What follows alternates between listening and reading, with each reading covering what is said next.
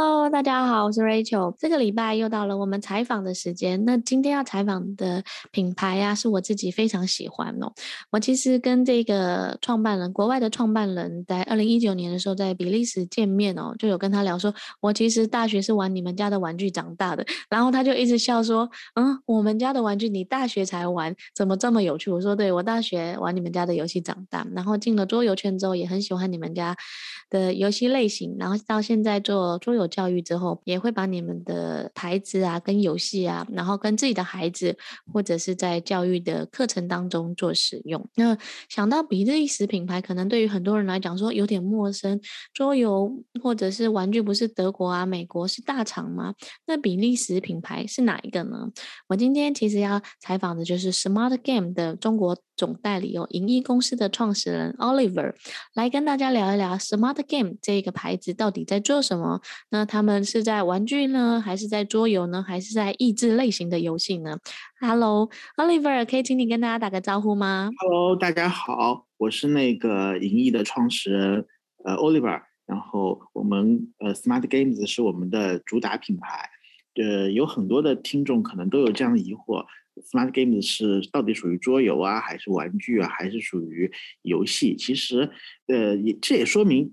各个就是各个标签的用户对 Smart Games 的那个产品都非常的喜欢，无论是桌游圈还是那种教育达人，嗯，还是学生都非常喜欢。但是因为创始人这个品牌是一九九二年于比利时创立的，创始人的初衷是把这个产品做成一个 Puzzle Game，其实就是一个解谜游戏。它的那个关卡设计的非常巧妙，它所有的产品都是按照那个底盘摆好以后，然后来进行一个个的闯关。游戏呢都是从简单到由易到难，最后呢你在完成的这个过程中，大家就可以呃习得这个侧面标注的这些十大认知技能。这个产品非常的好的就是说呃以玩的形式让大家在玩中学，学中玩。呃，我觉得就是说它的。产品具体是什么样的定义已经不那么重要了，但是我们现在给在大陆给他做的一个就是定义是一个风靡全球的益智闯关游戏。我觉得这个定义可能呃人能够更加准确的去表达 Smart Games 的一个定位。非常谢谢 Oliver，一开始就跟我们大家讲说 Smart Game 的定位跟定义，因为很多人跟我说，哎，Smart Game 我们知道啊，就是给低幼小孩子玩的益智类型游戏啊。然后我不是刚刚说我大学的时候玩这些游戏，他有些人就说，哎什么的 Game 我在机场有看到，我常常搭飞机或商务人士啊，或者是那种研究员啊，或者是那个工程师啊，他们就很喜欢买那个游戏来自己玩。然后有后来发现说，哎，原来这也可以给小孩玩。所以呢，其实应该是说什么的 Game 啊，就是吸引的受众哦，从小。到大都有，有妈妈市场，有男男生男生的市场，工程师啊，就是或者这种那种程序员，他们非常喜欢，那小孩子也非常喜爱。然后，所以今天很开心可以跟 Oliver 来聊一聊，说，哎，他们当初是怎么样看中 Smart Game，然后 Smart Game 到底核心是在做什么？你当初怎么会想把它引进呢？嗯，这个也是一个机缘巧合。当时是一个呃，当时是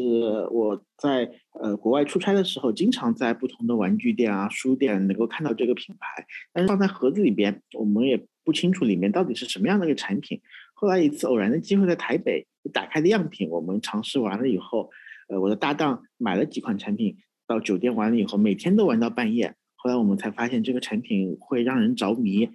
嗯，也很偶然的一个机会，是当时的一个。就是台湾那个桌游大王叫悠悠的，帮我引荐了这个品牌，所以我们就呃，可能说是因为兴趣吧，所以这几年的品牌的运作过程中，我们整体做的还是比较顺利的，而且这个品牌在在国内已经已经变成了这个这类产品中的代表性的品牌。头部品牌、领先品牌跟头部指标，我跟大家稍微介绍一下，Smart Game 啊，其实已经几乎是得奖的常胜军了，就是美国的奖项啊、玩具奖项啊，然后益智奖项或家长推荐的奖项，其实都是一个常胜军哦。再来第二个是它其实就是我们说拿到手软，对，拿到手软。我跟你讲，我之前在做他们品牌介绍的 PPT 的时候。我就一直贴，一直贴，一直贴，每一年都得奖，而且还得很多很多奖。对，然后第二个就是他们其实每一年都在创新。我觉得我在这边要特别强调一下，就是 Oliver 虽然是中国代表，可是我一九年的时候可以直接跟那个品牌的创始人 Rolf Smart Game 的品牌创始人在比利时哦，直接去 Smart Game 的总公司去探究他们这几年来怎么样持续的研发，啊怎么样持续的创新。因为对于一家玩具公司或一家游戏公司来说啊，你维持到一定的市场份额或在品牌的指标之后，可能有一段时间就会变成说，哎，有点。乏力啊，或者创新减低。可是我上次跟 Ralph 在比利时的时候，我就他就跟我说，哎，他接下来的品牌的规划、品牌的类型啊，跟品牌的想法，他说他们都忙不完呢。对，所以我就觉得说，哦，Smart Game 他们持续在专注在这种解谜闯关的游戏，而且持续在做不同产品端的创新。在去年的时候，也从单人益智游戏，我那天还在跟 Ralph 聊说，我很喜欢你们产品，可是你们产品不能多人玩。那我是在上课的时候。或者在教学的时候，或在呃用户桌游的定义的话，有社群的连接，Smart Game 就少了社群连接。他说：“Rachel，你怎么知道我们接下来要推出多人类型的游戏哦？”对，所以等一下会让 Oliver 来跟大家介绍一下 Smart Game 的一些产品啊，然后还有哎多人一多人的游戏是什么？那 Oliver 可以先讲一下吗？就是其实你们是因为自己兴趣，因为我跟你们两三个创始人的时候都有聊，就是你们自己都玩的很开心。然后开始想投入这一个行业，那你们本来的背景呢？本来背景就是玩具产业啊，还是相关的吗？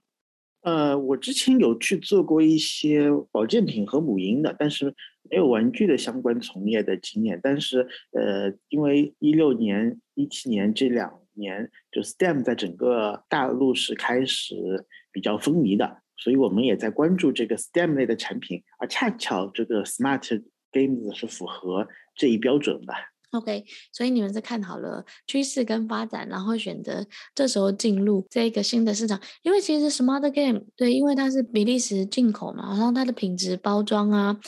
跟亮眼程度是非常的高的，可是那时候其实大家就会想说，哦，这个游戏好像价格定价有点高，然后就像你说的，它盒子是封起来，其实大家比较不知道怎么玩。那你们当初是做了哪几件事，让大家现在对于 Smart 品牌认同度这么的高，而且吸引了很多妈妈族群的粘着力哦？因为我们刚开始主推的一个产品是那个兔宝宝魔术箱，这是一款两岁的益智玩具。其实，在这么低龄的小孩中很难找到一款烧脑的产品，所以我们把它这个兔宝宝定义为一个就小孩的第一个益智玩具，然后这个效果非常的好，就是很多很多宝宝很多宝妈还有宝宝们开始迷上这款产品以后，就会接着去买我们不同的产品，所以 Smart Games 的那个复购率非常高，因为它的产品从两岁到十二岁到成人。嗯，都涵盖到了。一般来说，就开始迷上 Smart Games 的这些低龄产品以后，随着孩子的长大，他们会买不同的这样的一个产品，因为他们在随着孩子的长大，他需要的各种的认知技能也都要提升，而恰恰是我 Smart Games 有各种各样的产品能够满足这样的需求。刚刚讲到对，就是兔宝宝玩具箱几乎是低幼的孩子或家长端第一个要帮孩子选益智产品，因为大家都想说，哎，孩子不要让他输在起跑点上，我要用一些玩具啊，一些东西来刺激他。然后其实兔宝宝有玩具箱，大概很多的新手爸妈哦都会入入手的。第一个是因为它是木质的玩具，第二个它是兔宝宝长得非常的可爱，然后第三个它可以做堆叠啊。他们虽然可能不能玩的太难。或者是益智解谜的，有些东西可能还是比较简单。可是还有一个特点，你知道吗？很多妈妈买是因为看起来很漂亮，所以摆在那里看起来就心情很好。对，所以说实话，我自己认识很多的家长啊，当初买益智游戏、买 Smart Game 的原因，是因为除了兔宝宝魔术箱以外，还有童话故事系列。童话故事系列，你跟大家讲一下，有你们童话故事系列有哪几？呃，童话故事系列有那个。三只小小猪、小红帽，呃，睡美人、白雪公主，以及是杰克与魔魔豆，这些都是大家耳熟能详的一些西方的童话故事。然后我们以这个为背景，做了一些这种呃游戏，以游戏的形式让大家去提升这种空间啊、呃逻辑的那些能力。没错，我刚刚特别讲说，像小红帽、三只小猪这些是大家耳熟能详。其实有一部分的家长啊，也在买这些游戏的时候，也在。就是忆起自己的童心，说啊，我小时候没有玩过这个，哎，可是这个主题我很熟，那就买回来给我的孩子玩。其实 Smart Game 有一个特色，就是买的人其实也会自己跟着小孩一起玩。我们现在讲的是低幼的比较多，接下来后面会讲的 Smart Game 有一些解谜类型的，很多其实是爸爸买给自己玩的，对不对？对，我们也称它为一个白领的解压工具，因为有的时候在很安静的时候自己玩。玩上那么几个小时，就特别的治愈。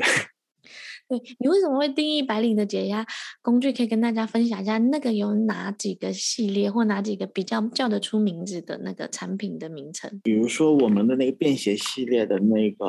呃小兔蹦蹦跳、疯狂松鼠，还有那个陶丽盖盖特兰蒂斯，这些产品都非常的便携。然后呢，它的难难度后面难度是足够的，所以很多白领在这种出差呀、在高铁或者飞机上的时候，他就会打开来玩。就是在这个时候，你就脑子中什么都不想，通过这种方式来解压，他们就觉得很治愈。这个是当时我们跟一些自媒体合作下来以后，他们的一个反馈，就是他们很多的人群是白领自己买了给自己玩的。对，我记得我今年年初的时候，还有到 Smart Game 的办公室，他拿了一个电流的那个 IQ 系列，对不对？对，对啊、就是黑色金 IQ IQ 电路板。对，IQ 电路板，我跟你说，就是看起来这样小小一盒，就是大概一个手掌这么大的一个小游戏啊。然后它其实就是用电流串联着黑色跟金色，那个游戏看起来也非常的吸睛哦。然后我跟你讲，我花了好长的时间去思考跟去做，那个其实也是特别很多是男生去买理工科的去买买来做给自己做解压的，对吧？对，你可以简单讲一下那个游戏的特色吗？因为哦，说实话，Smart Game 的游戏其实。蛮多游戏我会玩的，也玩得很好。可是我很少有一个游戏卡关，第一关卡这么久，所以我想让他来介绍一下。因为那个电路板，它的那个可以四个面都用来摆放，所以就是你要把每个那个就是电路那个连接起来，摆满那个棋格。但有的时候你发现好像少一条这个少一块，所以可能有的时候要去观察，因为你四周都可以，就是四面都可以摆放，可能还要去进行一个旋转。所以这个是这个产品的一个。呃，特色。我稍微补充一下，一般我们在玩这种益智类型的游戏或一般的游戏的产品，它就是正面跟反面就这样而已，对不对？它不会就是有两个选择。可是这产品有什么特色？它是那些它是组合式的，它可以移动，所以它的举例来讲，它除了正面反面，你还可以往上推、往左推、往右推，然后再反过来，所以它。做了很多可变性，对，就是创造了很多的可能性，所以不是像一般的拼图，就是解完谜就是找到路径就好，它还有很多可变性的方式在上面，是真的非常的烧脑筋。是的，对。然后除了这个以外啊，你们其实中间还有一些产品是适合大一点的年龄段的，大概是七岁到十岁左右的类型的解谜产品，你可以讲一两个吗？对，刚刚我讲的这几个产品，就白领适合的，其实都是都是七岁以上的一个产品。然后今年我们还出了一个钻石迷阵这个产品，标注是十岁以上，但是其实我们发现，其实国内的孩子大概七岁左右就可以玩了。然后这个产品也都是，可能 Rachel 上次也体验过，这个产品也是就是一个就是按照这个题卡先摆好，最后你要推断就是哪个颜色什么形状的那个宝石。然后放在这个底板上，这是一个推理游戏，到后面的关卡还是非常非常难的，需要有一个很强大的一个推理能力。对，他刚刚讲到这个钻石迷阵也让我着迷哦，就是我觉得我常常在玩 Smart Game 基础的那些游戏啊，呃，兔宝宝玩具箱啊，或者是故事这些系列，或者解谜系列，看似好像功能都是一样，或者是解谜闯关是一样，可是我觉得近两三年他们的产品都有很多创新，是看似很简单，可是你一玩下去之，你就知道说，哦，这个真的是考验脑力，考验推理能力，考验这个就是。空间的思维的能力，所以啊，其实我刚刚还想补充的一个就是，很多 Smart Game 买完的家长妈妈妈常常来跟我说，Rachel 老师，你 Smart Game 的介绍啊，Smart 个产品可不可以多讲一点？到底要怎么样带孩子玩？第二个就是有些时候，他妈妈说他跟孩子玩都玩输小孩，谜题跟谜关都破解不了，都是孩子带着他说，妈妈你怎么不会？可是我已经想到了。对，因因为呃，因为现在很多小孩他是没有惯性思维的，但承认他有各种的惯性思维，所以在很多关卡上很容易被卡住。而且现在的小孩这种呃这种逻辑能力训练相对是比较早的，所以这类游戏对他们来说有的时候反而更简单。对，没错，就是刚刚他讲了一个特点呢，就是因为 Smart Game 的游戏，它其实就是一关一关，它有不同的关卡，而且他们在产品的规划上本来就有分成简单的，然后中间难度的跟最高难度的挑战的系列。他们其实在做规划的时候，就按这种难度等级来拆。我这边就讲一下我的孩子怎么样在两岁多的玩的。玩 Smart Game 的系列，让大家知道说，其实游戏啊，就是不要被他外面的年龄跟就是他几岁开始玩适合限制，而是你可以尝试给孩子玩，可是能力挑战或者可能要给他多一点的时间。我我小孩那时候玩了两个，一个是。呃，Smart Math 的颜色的一个堆叠的游戏，它有蓝色组读一叠一层一层的关卡，另外一个是 Color Code。我先讲刚刚我说的那个 Smart Math 的那个游戏，它其实有一个关卡系列，它就要按照第一关是哪几个颜色排上去，按顺序排好，然后它有正反面，它有一个。中间有只青蛙嘛，青蛙有脸，脸部的表情不一样，所以他要细微的去观察。我记得我孩子第一次玩那个游戏啊，他就静静的一关一关玩，然后玩了将近快三十分钟。他那时候两岁半多，还不到三岁哦。你想想看，就是一个孩子专注能力可以这么高，其实是非常不容易的哦。因为现在的家长其实更在意的是孩子的专注力，因为专注力会影响他未来的学习能力。如果孩你的孩子可以自己，就是四岁以前可以自己乖乖的坐的。十到十五分钟，其实算是专注力蛮好的。我儿子在玩那款游戏的时候，他玩了三十分钟还不肯出发。对，其实我们那天是周末的早上，要带孩子出去外面玩耍，他其实很期待。可是因为我们早早上休闲的时间比较早嘛，所以我们就开始带他玩这个游戏，想说玩十到十五分钟差不多就可以出门。他一玩玩了三十分钟，最终我们。大概总总部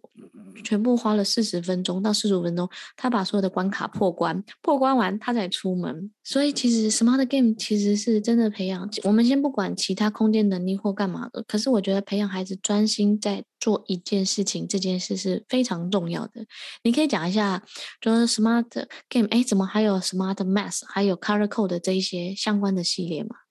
呃，Color Code 不是一个系列，Color Code 是 Smart Games 旗下的一个经典系列的一个产品。Smart Max 呢是二零零一年 Smart 公司收购来的一个磁力棒的一个产品。磁力棒它主要是搭建，但是也有一两款它也是有闯关类的，但是它整体的那个产品线是跟 Smart Game 是不一样的。对，你跟大家讲一下磁力棒棒的那个特色哈，因为很多家长知道 Smart Game，可是 Smart Math 不知道，它其实它是会磁铁会有相吸嘛，对不对？然后它还对它是个冷冷暖色，嗯，就是用来来区别那个磁极，就是让小孩在这个就是因为球是中性的，然后。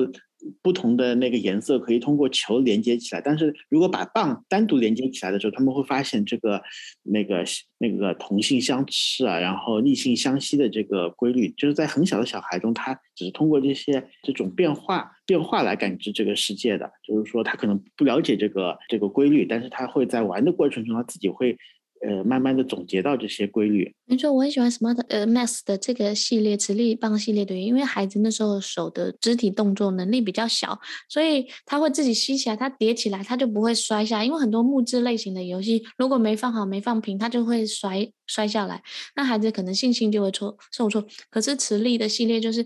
你只要吸对边，它就会相吸，然后可是吸反边，它就会相斥。所以这时候也可以跟他讲一些 STEAM 的一些基础的概念。跟环境说哦，原来这个跟这个才能吸在一起，不是每一个东西都能吸。我的孩子就会把那个拿去跟他说，冰箱也是磁铁，他就去吸吸看，就是在我们家所有的东西都去延伸哦。对，所以我觉得 Smart Math 很适合小年龄段的孩子来开始尝试跟做。那第二个是 Color Code 这个游戏，嗯，可以请 Oliver 跟大家介绍，因为因为这款游戏我很喜欢，我等下会跟大家讲说为什么我喜欢这几个系列。今天在介绍 Smart Game 的时候，可能跟往期介绍 Smart Game 的会有点不一样，很多人都介绍故事系列啊、童话系列或销热卖的那些系列。可是我今天是以教育端的概念来介绍这些产品，跟让大家知道可以怎么样运用。呃，颜色解码是在那个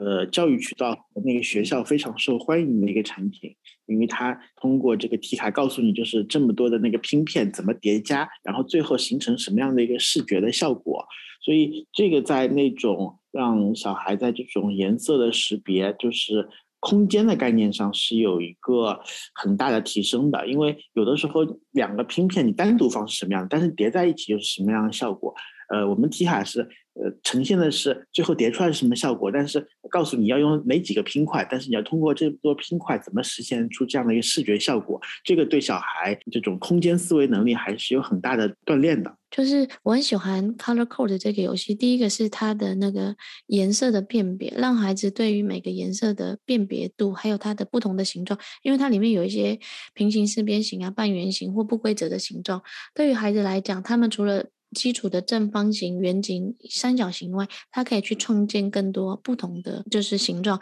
看到这个题卡去做创造跟去辨别，它不是只是很简单的形状跟颜色而已。所以这两款游戏，其实我自己在 Smart Game 里面，我自己在低幼年龄段会很喜欢。这两个产品哦，在教育端也会用这两个产品来跟大家做分享跟介绍。然后我想问一下，就是其实 Smart Game 的品牌跟产品类别这么多啊，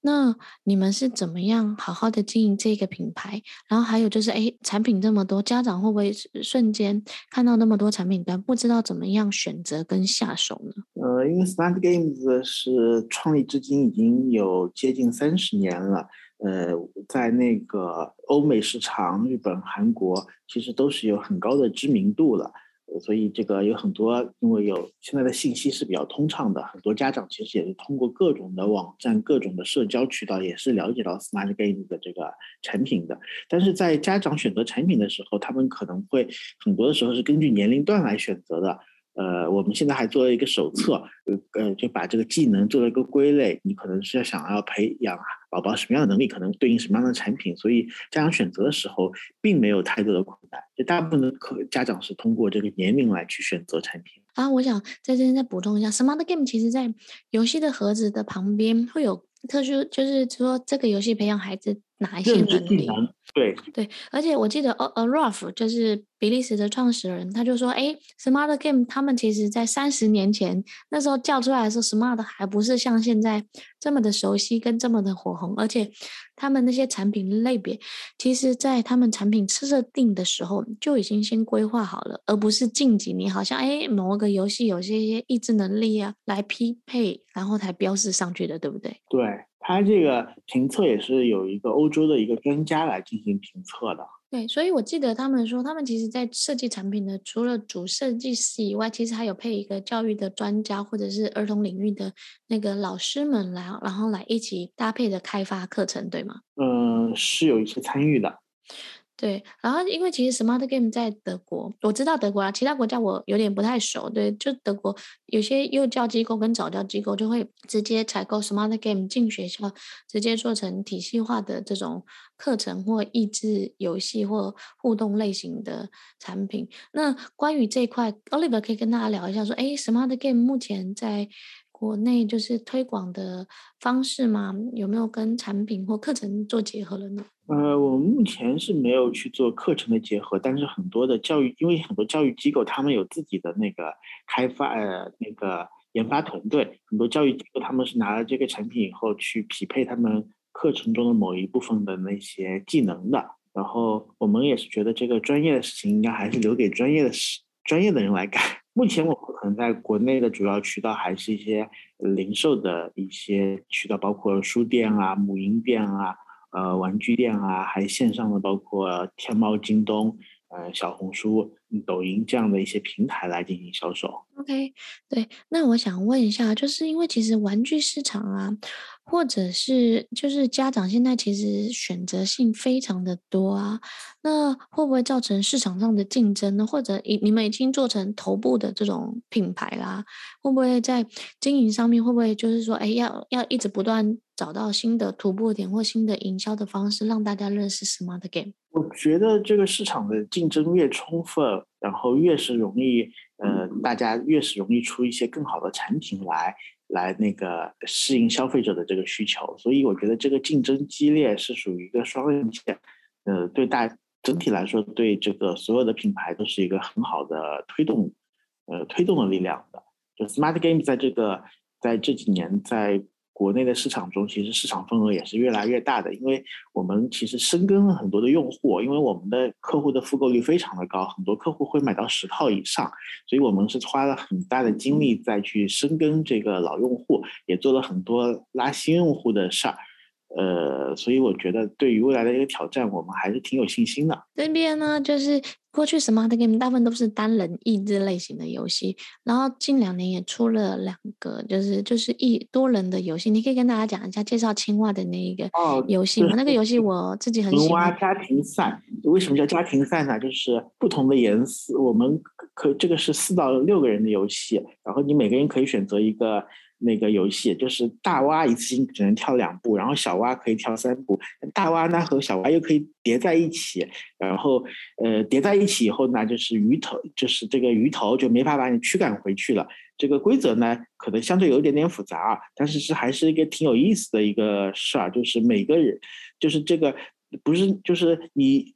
呃比如说你要先传，就是最先到达对岸，所有的青蛙最先到达对岸，你可能要做一个整体的。规划这个可能有点这种团队协作的这个呃概念，就是说可能我我我前面所有的蛙都跳跳进去，但是我还留一只，但别人他可能是没有跳进去那么多只，但是他把中间的那个路况，中间的那个就是就是人家可能是一群跑的比较均衡，但最后人家还是能够先达先达到终点，所以呃这里边我觉得涉及了很多团队协作的这个理念。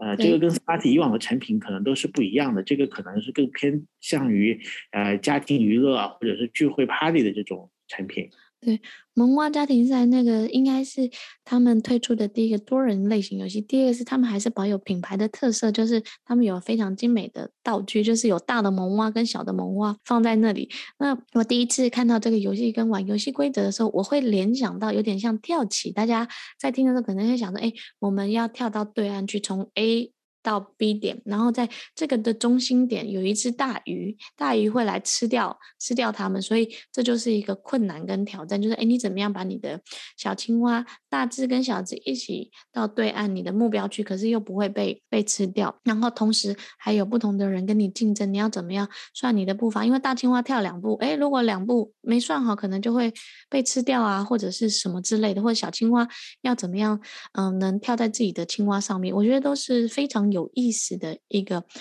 新的概念跟想法，那可以分享一下，就是你们从单人这样一直到多人的那个，有没有发现市场上有不同的客户呢，或用户的需求有什么不一样吗？因为 Smart 主打的还是单人的游戏，就是多人游戏是不多的，所以我们暂时还没有发现有大量的不同。但是可能单人的游戏，很多家长更多的是从教育端出发，然后多人的游戏还是更多的从娱乐性的角度出发。对。然后，那其实每一年啊，在你们展会的时候啊，看到你们的产品的时候，很多的家长为什么会一买再买，又买不同的类型的？孩子不会玩腻吗？因为很多人对 Smart Game 其实不太了解，就是说，哎，我好像都一直在买闯关类型的游戏啊，可是主题不一样而已。你可不可以跟大家讲一下，其实每款产品背后设计的理念跟方式其实有点不太相同。其实每款玩游戏的规则还有那个。背后的理念都是不一样的，因为在为什么展会的时候，因为展会的时候家长可以第一时间快速的去体验到这些产品，他们能够呃感知到就是所有的产品都是不一样的，所以。呃，在展会的这种现场的氛围又特别的好，所以他们会快速的去决策。他们可能一买可能就会买很多。就展会的时候，你不需要太多的解释，告诉他们不一样，他们自己会在体验样品的时候，可能就感知到了每款的游戏的独特性。对，那你经营这几年下来，有没有在玩你们 Smart Smart Game 印发现印象最深刻的是，或者是那个？就是会员啊，或者是购买者，他们给你们的一些回馈吗？有啊，有很多，就是包括题卡上可能，呃，当时这个计算机模拟出来的那个步数可能是，呃，比如说小兔蹦蹦跳可能是六十步，然后他们能够五十多步就能够完成这个任务，他们会来给我们呃提供一些惊喜。后来我们发现确实是这样的，有的时候发现可能是在这个计算机模拟的时候也，也也也会有一些 bug。所以我觉得这是一个很惊喜，很惊喜啊！很惊喜。然后，那我问一下，就是因为 Smart Game 听到这里，很多家长就是说：“哎呦，这是益智类型的游戏，又很烧脑。那会不会买了之后回去，他们要花很多时间陪伴小孩玩啊，或者是要想办法自己先破关呢？”也没有，其实因为这个产品，家长自己也都会。首先，很多家长是自己被这个产品吸引了，所以有的时候甚至是找一个借口，先给自己玩，玩了以后再带小孩玩。就其实你只要把规则跟小孩讲讲了，带他玩前几关，后面就能够自己去闯关了。对，然后那你可以分享一下，就是近几年，因为你们在推广益智游戏啊，这一个你看到市场上有什么样的变化？就是不论是桌游教育啊、游戏化教育啊，或者是玩具市场，有什么样新的变化吗？我感觉现在就是游戏化教育这个概念虽然有，但可能更多的还是体现在就是我们在倡导一种就是玩中学，学中玩。现在其实现在我看到就是国家的政策也是在就是做双减嘛，所以我我觉得在这个大背景下，就这类的产品就是可能会越来越受到市场的欢迎，因为它不再是那种应完全应试教育为主导的那个体系，而且有以前就是很多。就是上了小学以后的小孩，他的学业非常的忙，所以很少有时间来玩这个产品。但是我觉得，如果双减政策以后呢，我觉得会有越来越多的家长会愿意给这个小孩来购买这类的产品，然后给小孩来，呃，这种做这种买这种寓教于乐的产品。那我想问一下，就是你觉得玩 Smart Game 的孩子啊，或家长，他们玩这个可以收获到或学习到什么东西呢？就是很多产。产品就包括我们里面 Smart Card，真的有很多私立学校的那个，就是那个面试的过程，就会把这些的那个就是类似的题融入到这个里边去。如果你能够把这个产品玩得很好，就你能够对这个，你就会对这个空间的那领悟能力会很很强。如果你能通关的话，面试各种的很难的这种幼升小的这种考试都没有问题，都没有问题。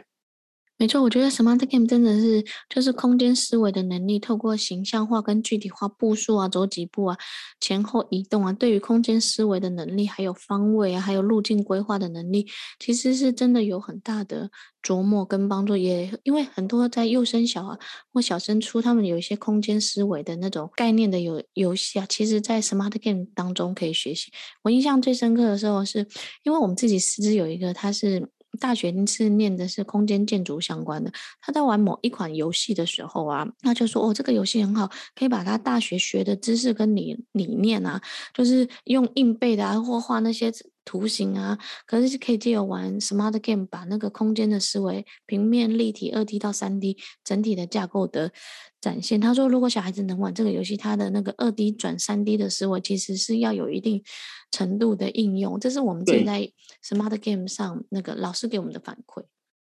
对的，的确如此。因为很多那个呃，通过游戏会让他有那种视觉闭环的那种呃概念，就是说他可能看到一面的时候，他有整个。那个产品形状的那个，在心里边已经会形成整个产品形象的一个图。那我想问一下，就是因为 Smart Game 其实，嗯，妈妈买的多，然后爸爸也玩的多，那你有推荐说鼓励家长怎么样跟孩子玩游戏吗？有什么样一些好的小技巧可以分享呢？嗯，很多家长可能会在玩的过程中也跟小孩有个比赛，比谁把一些关卡，呃，先先通关。这个因为其实这个产品也能够很好的增进一个这个亲子的互动，就是他家长在这类的产品上并没有就是说就是说他们本身自己也是带着很强的兴趣去玩这个产品的，所以也会用这种氛围来带动小孩儿，所以这个我觉得是一个相呃相互促进的一个一个过程，而且这类产品能够把就是亲子的关系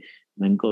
呃进一步的提升。对，那我在这边问一下，那会不会说，哎，就是益智或这种空间，男生的小孩玩的比较好，所以这个游戏比较适合男生玩，女生好像玩的会弱一点，有这样子的盲点吗？目前没有看到，因为很多小孩在这个学龄前，他的这个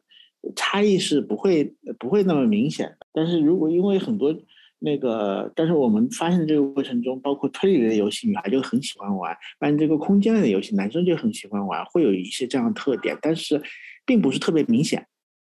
嗯，对，我这边问这个问题，其实也想打破大家的盲点，说，哎，男生好像空间思维比较好，女生好像说故事啊这种类型比较，其实没有哦。对，其实因为这类产品就是增强了大家的动手能力。以往女生在这这个空间方面相对弱的原因，也主要是可能是这方面的动手相对是比较弱。但是我们通过这个游戏可以弥补她在这上面的一些呃弱点。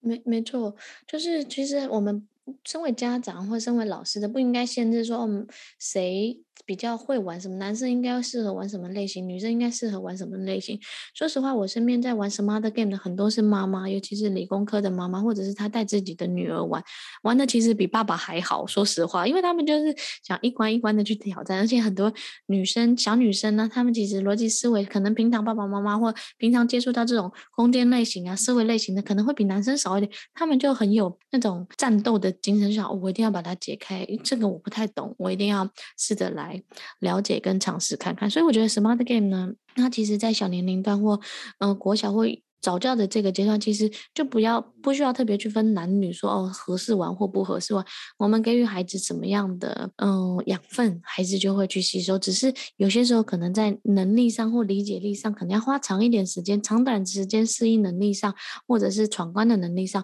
会有时间上的差异而已。OK，那今天呢，非常谢谢 Oliver 来跟我们做这种 Smart Game 的一些介绍，还有讲一些品牌的精神哦。那我后面想问问你啊，就是 Smart Game 对你来讲是什么呢？用一句话来总结。对我来说是一个兴趣，是一份事业。所以就是从兴趣玩出了事业，这应该是很令人。羡慕的吧，就是感觉你们好像是每天都在玩游戏，是这样子吗？你可以跟大家讲一下。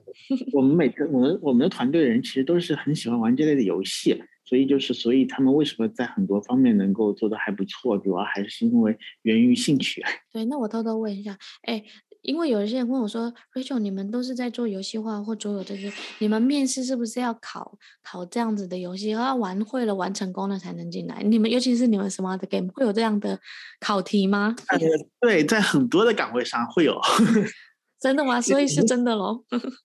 对。为什么你们会用这种方式呢？呃，可能也是迅速的去看这个是不是，就是是否是对这个这类产品有兴趣。对，然后看他能不能破关，应该不是关键吧，对不对？而是看他是怎么样去理解。关键是还看他的兴趣啊。OK，因为我觉得对于游戏行业或游戏产业，或者是做那种产品端，不论你在哪一个行业、哪个产业，嗯、就是员工或者是入职者，他们喜欢这个东西，他们就会找到很多的热情，然后去创造更多新的可能。因为我记得 Oliver 去 Oliver 办公室，他们近几年来人员倍增越来越多，办公室越来越换越大。然后第二是他们也非常的年轻，年轻化的一个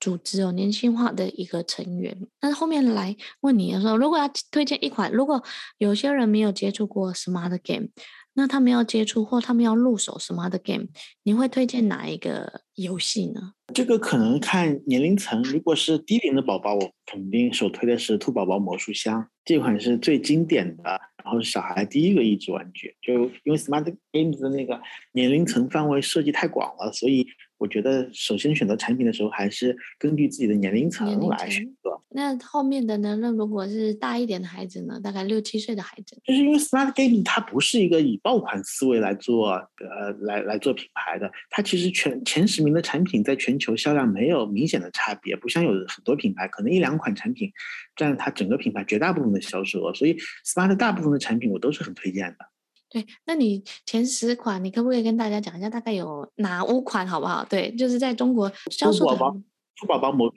箱，包括三只小猪、小红帽、睡美人，还有你刚刚说的那个那个颜色解码，包括我们出的毛毛虫，还有那个便携的那个呃松鼠、疯狂松鼠、亚特兰蒂斯。呃，小兔蹦蹦跳，还有今年新出的那个钻石迷阵，我觉得这十款都是非常推荐大家的。对，就是我们第一次让大家推荐那么多的原因，是因为第一个是他们的品牌的经营已经时间积累蛮久，第二个是他们每个产品有特殊的功能跟属性，其实是截然不同。虽然都是益智的解谜类型，可是它其实你玩起来，你就会知道，嗯，是非常的不同。所以呢，如果你没有入手 Smart Game，我建议大家可以先去了解一下。然后，如果你是大人，然后你是妈妈或者你是爸爸，你可以先挑选适合孩子年龄段的。第二个，可以可以买一个自己 IQ 系列的哦，给自己玩哦，让自己知道一下，体验重新回到游戏当中的魅力，感受一下放松的心情，然后感受一下游戏带给你的快乐跟成就。然后，同时也可以带领孩子跟你共同玩。那最后，我想问一下，就是这两年刚好疫情的发生啊，对你们在经营上有什么样的一些挑战吗？还有接下来的一些发展？这个疫情的原因可能还加速了这个，就是呃市场的需求可能就更大了，因为居家的时候，就是我们叫这个居家学习的时候，对这个产品的需需求会越来越大。但是呢，可能我们线下的各种活动搞得相对少了，但是我们在线上的各种推广、直播搞得就更多了。OK，对，所以其实说实话，疫情反而加速了那个桌游玩具啊，或者这种居家类型的陪伴型的产品啊，嗯、呃，仅就是蓬勃的发展哦。对，而且大家就突然了需要说，哎，什么东西可以让家里跟孩子互动多？那接下来其实也有越来越多 Smart Game 也有越来越多的产品端来诞生。然后十月份的时候，其实上海有展会啊，如果你有兴趣，可以在那时候再到上海来看更多新的产品哦。然后我们跟 Smart Game 也有一直有一些相关的合作。如果你想购买一些相关产品，我们会在今天的链接下面给大家推荐一两款游戏的产品类别，让大家知道。然后我们也期待就是线下活动，如果在上海的伙伴们可以到时候可以跟着我们一起去逛展、看展，然后一起玩游戏。到时候 Rachel 可以提前把时间预告出去。对啊，对啊，因为我们之前去年也有带学员一起去，然后可是因为今年疫情的关系，有些外地的学员就会想说啊，不能来。对，我们后续说不定也会跟 Smart Game 一起来做云参展跟云逛展，因为很多人大家就说，还有现在直播啊，跟这些方便，可不可以给我们做一些新品的介绍跟新品的宣传？后续可能也会有跟 Smart Game 有这样的尝试，那就敬请期待喽。谢谢大家今天来听我们的节目，我知道一直有很多人在各地有在收听我们的节目。如果你对于我们的呃哪一个系列感兴趣啊，或者想认识哪一些产品、哪些内容，都可以记得帮我们按赞、留言，然后或者是回复给我我们，我们就会在后面的节目当中来跟大家提供相关的类型的服务哦。OK，今天的节目就到这里了，谢谢大家，谢谢大家，也感谢 Risha。